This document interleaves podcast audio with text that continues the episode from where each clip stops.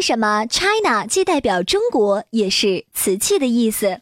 把瓷器翻译为 China，则是在 China 一词产生之后，这和中国瓷器的兴盛有关。中国素以瓷器扬名世界。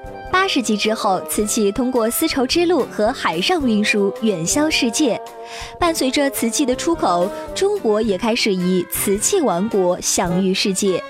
明代中期，葡萄牙人贩卖中国瓷器到欧洲，并称其商品为 China Ware。此处的 Ware 可能是瓦的译音，因为古代曾称陶瓷为瓦器，China Ware 意思就是中国瓷。后来该词省略掉了 Ware，简称为 China。瓷器“中国”二词自此拼写相同，只是字头的大小写有所区别。大写 C 的时候代表的是中国，小写 c 的时候代表的是瓷器。